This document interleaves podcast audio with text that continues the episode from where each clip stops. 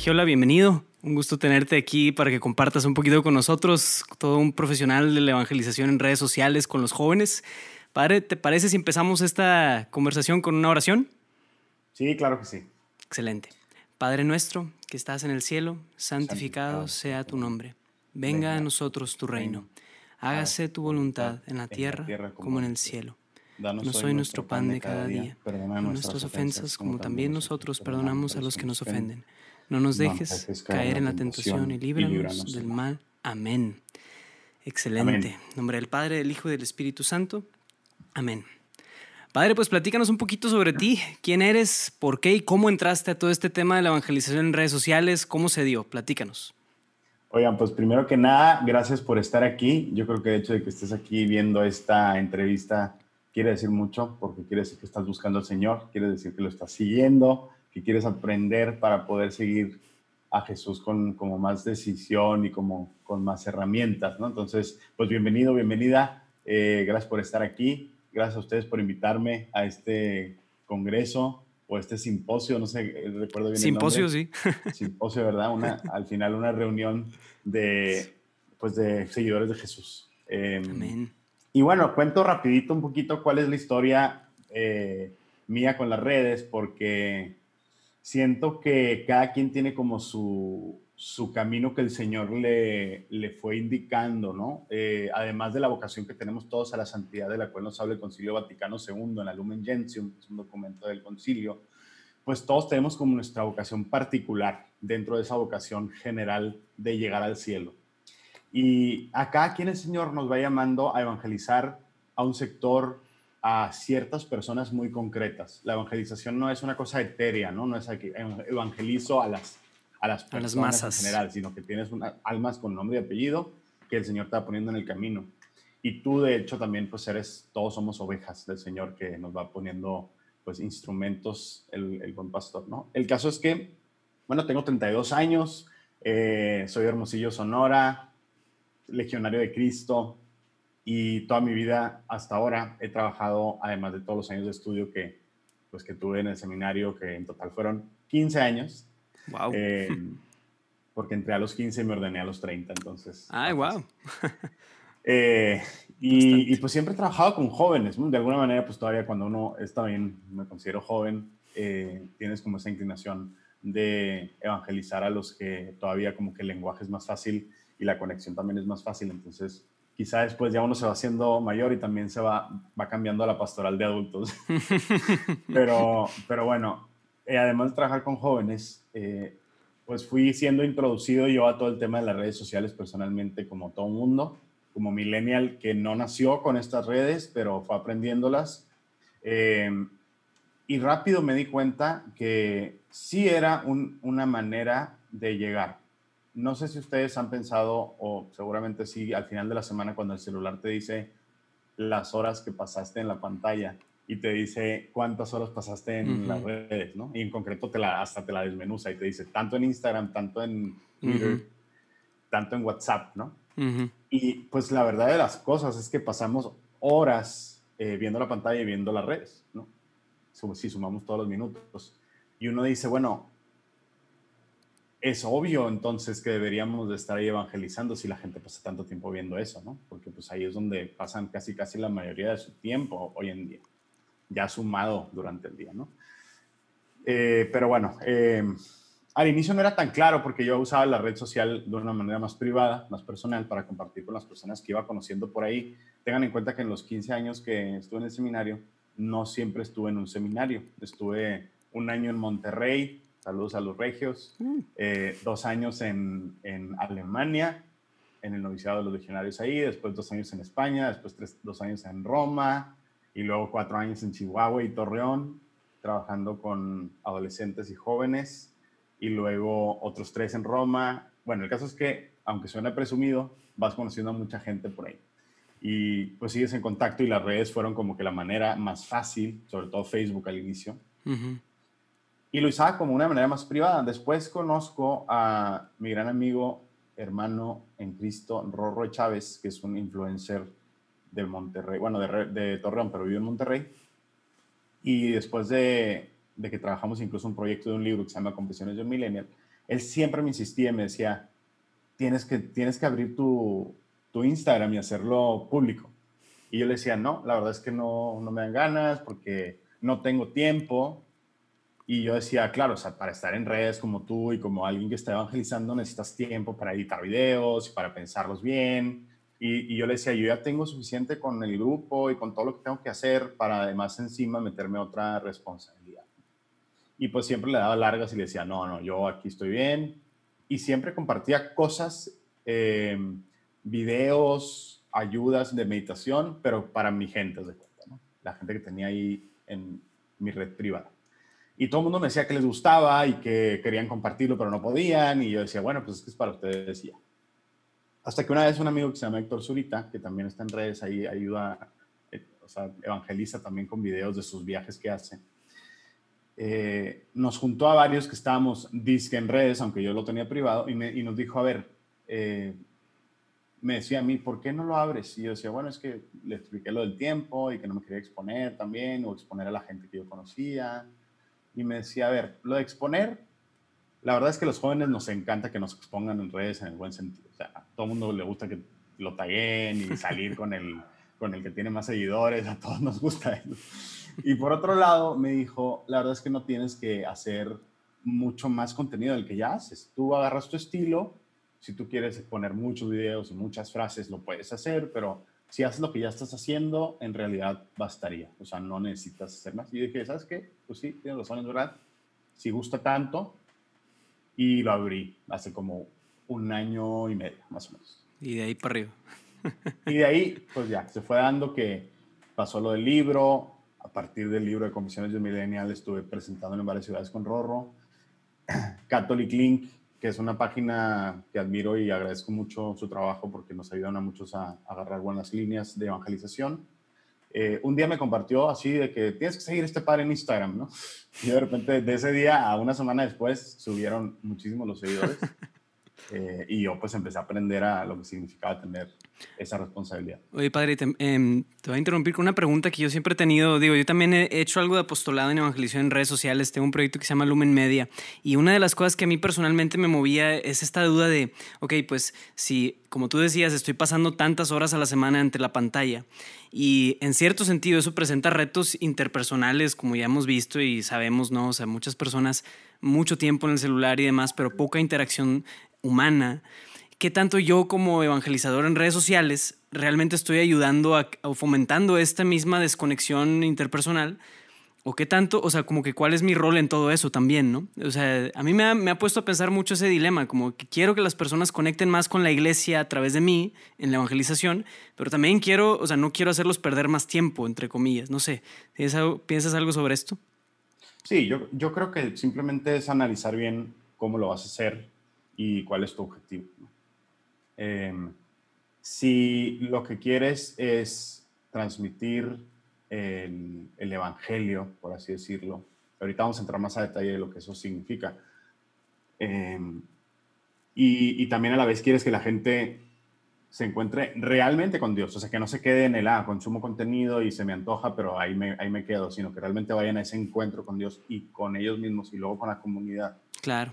Y luego, porque abajo de ti pues vienen el feed, vienen memes y vienen otras cosas. O sea, viene tu video muy bonito y luego viene otra cosa y demás. Entonces, concentrarlos hacia el evangelio.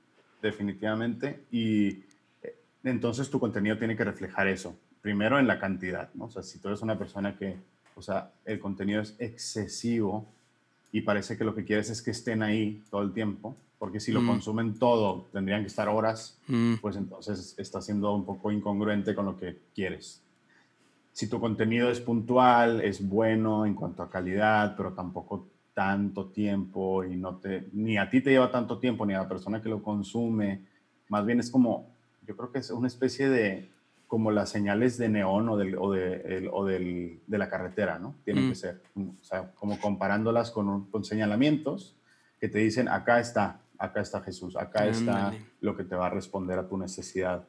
Entonces, pues tienen que ser breves definitivamente, tienen que ser puntuales y tienes que tú también respetar los tiempos que tú mismo vas necesitando para no volverte loco, porque yo les digo mucho a los que se, dedican a redes, no estamos diseñados para tener más de 30 relaciones personales íntimas punto. O sea, más de 30 yo digo que no puedes tener. O sea, cuenta tu familia, tus amigos más, más cercanos y párale de contar.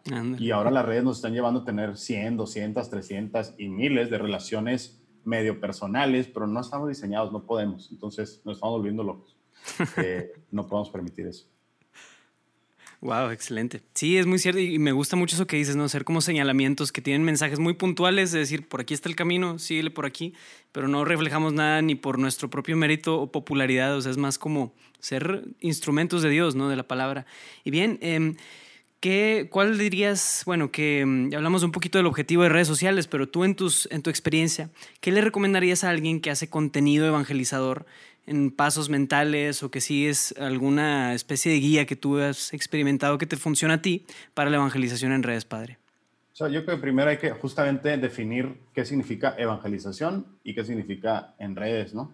Eh, porque nos podemos perder, pero yo creo que de, alguna manera haciendo esta separación, disección, no sé cómo se diga, de, este concepto, podemos llegar a, una buena conclusión.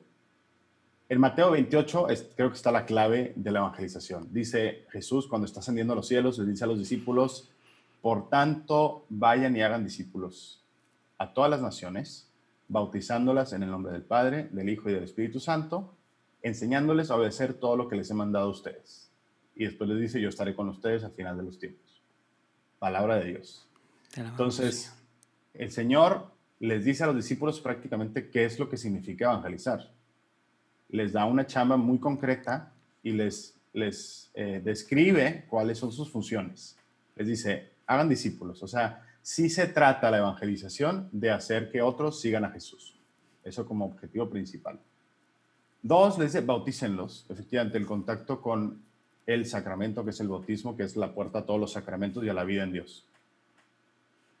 Tres, enséñenles a obedecer lo que yo les he mandado. O sea, enséñenles cuál es mi voluntad, cuál es mi palabra. Y ahí viene toda la explicación de qué es lo que Jesús le gusta, qué es lo que quiere de nosotros para que tengamos vida y vida en abundancia. Entonces, esto es evangelizar, hacer discípulos, bautizar y enseñar. Eh, y por lo tanto, el apostolado, que es esto, digital, significa hacer discípulos, enseñar y bautizar. Bueno, eso no se puede hacer por, redes, pero los otros dos, las otras Todavía no se puede. Todavía, Todavía no. un día tal está el debate de, ¿se podrá algún día confesar a través de... Híjoles, está bueno. Los teólogos más este, especializados dicen que no. Mm, interesante. Yo obviamente acepto la praxis actual, ¿no? Y no es que quiero ser un rebelde, pero creo que es algo que se puede considerar. Eh, pero el apostolado digital entonces significa em, pues hacerlo a través de redes sociales, ¿no? O sea, hacer discípulos a través de redes y enseñarles lo que el Señor mandó a través de redes. Increíble. No tiene mucha más, o sea, en, en cuanto a objetivo, no hay que buscar.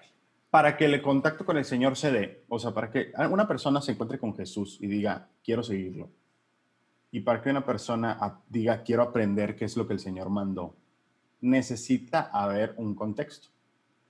Eh, y lo sabemos perfectamente porque todos tenemos amigos y familiares que están lejos de Dios y que no es tan fácil como decir, ay, háblale de Jesús y ya se va a convertir. Si fuera así, no existirían casos que ante la majestad y la gloria de Dios no se no doblaran su rodilla, como dice la escritura. Entonces, ¿por qué se da que hay personas que no aceptan eh, el amor de Dios y convertirse en seguidores de Él? Porque no hay un contexto adecuado. Entonces, ¿qué sucede? Que para que este seguir a Jesús se dé, se necesita preparar un contexto. Y entonces ya estamos hablando de que ese hacer discípulos ya no es simplemente de llegar y decir, tú sí a Jesús y tú y pum, pum, pum, convirtiendo a gente, sino se convierte en un proceso personal para cada uno. Yo le llamo a este proceso como un proceso de fascinación que se da entre el comunicador o el evangelizador y el evangelizado. En donde el comunicador o el evangelizador logra que el evangelizado se fascine de la verdad, bondad y belleza de Dios. Fascinación es lo que sucede cuando tú ves un atardecer que no necesitas, o sea, que nadie te puede decir, no, el atardecer es feo. O sea, es tan evidente que a nadie no le gusta un atardecer, porque hay una fascinación en sí misma y esa fascinación se logró conectar con los sentidos de esa persona.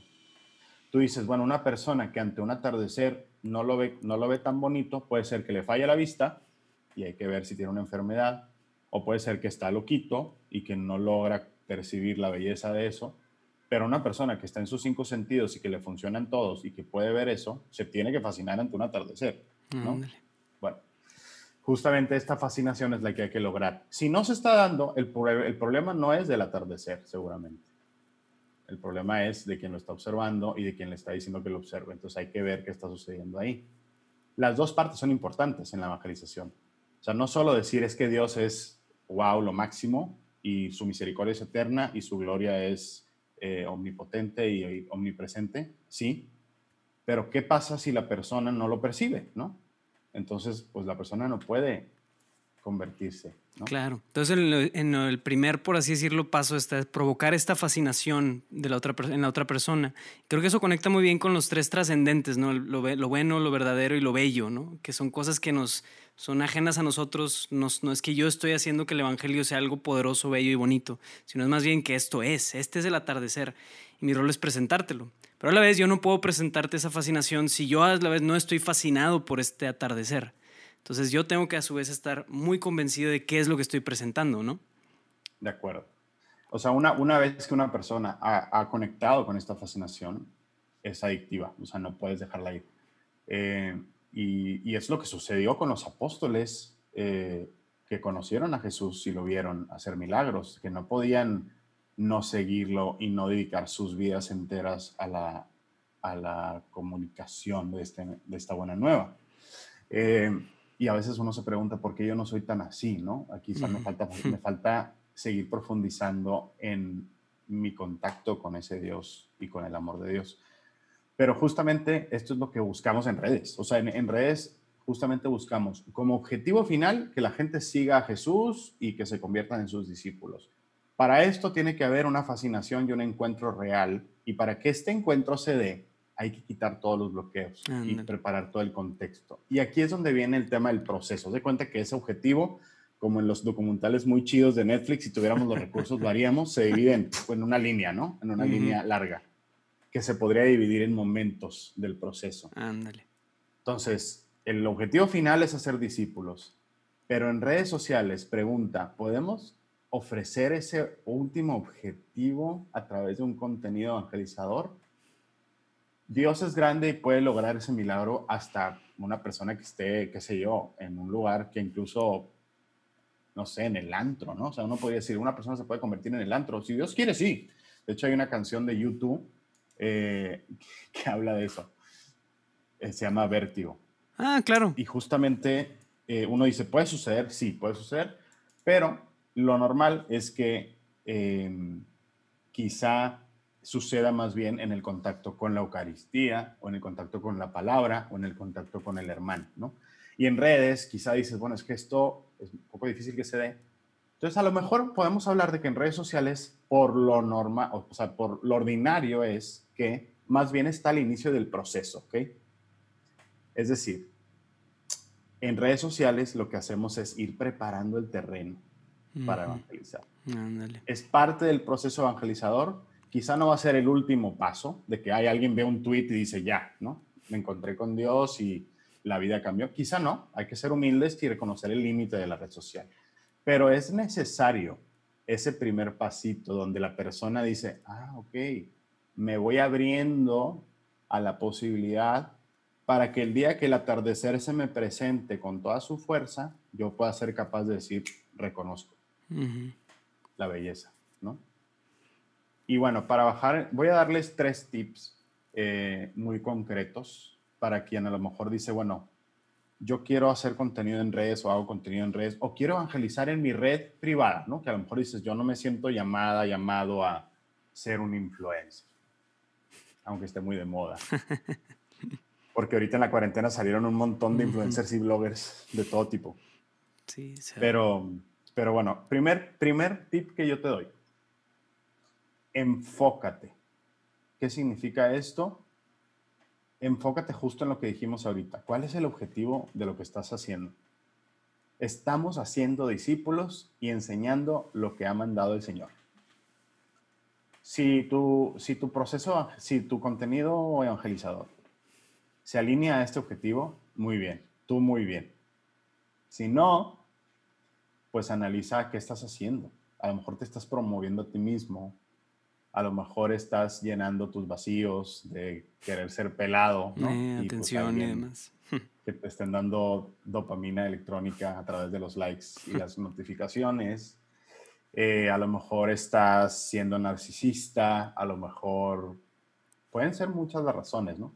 Y hay que purificar la intención y decir, a ver, si yo voy a evangelizar a mis amigos, a mi familia o a mis seguidores a través de redes, tengo que recordar que lo que busco es hacer discípulos de Jesús y no míos y enseñar lo que el Señor ha mandado y no lo que yo mando. Tienes una gran responsabilidad de distinguir a veces, esto que estoy diciendo es mi opinión, ¿eh? O sea, como dije yo ahorita, lo de la confesión es mi opinión de que a lo mejor en un futuro se puede asegurar la privacidad absoluta y que nadie pueda grabar o escuchar una grabación y tal, y para lo mejor se podría pensar, pero a ver, ahorita no y reconozco que es mi opinión, ¿no? Y ya, distinguir. Eh, la finalidad entonces es esta conexión que provoca esa fascinación por Dios y nosotros somos facilitadores. Contextualizamos, preparamos el terreno y el centro es Cristo siempre. El momento en el que el centro deja de ser Cristo, te desenfocaste. Es el primer tip que te doy. No sé si quieras comentar algo o, le sigo. Tú síguele. Va. Eh, bien. En el segundo, segundo tip que te doy es ubícate. Es decir, en qué parte del proceso de esa línea imaginaria que hicimos ahorita, evangelizador, yo me voy a especializar. Ubícate, o sea, a lo mejor yo no te voy a llevar en todo el proceso de conversión y de seguimiento de Jesús. Primero, porque ni soy experto, ni lo sé. Segundo, porque mm, a lo mejor ni siquiera tengo las herramientas para hacerlo. Y a lo mejor yo mismo estoy también en mi proceso de conversión. Eh. Además de que, exacto, ¿no? A lo mejor dices, yo todavía estoy en el primer paso y no te puedo guiar más. exacto. O a lo mejor también porque no tengo el tiempo y no tengo las herramientas. O sea, yo, yo puedo darte contenido en redes, pero no te puedo acompañar en tu proceso personal. Entonces, mi límite es que yo no puedo hablar contigo, por ejemplo. A veces me pasa que las personas se ofenden porque dicen, es que necesito hablar contigo, padre, ¿no?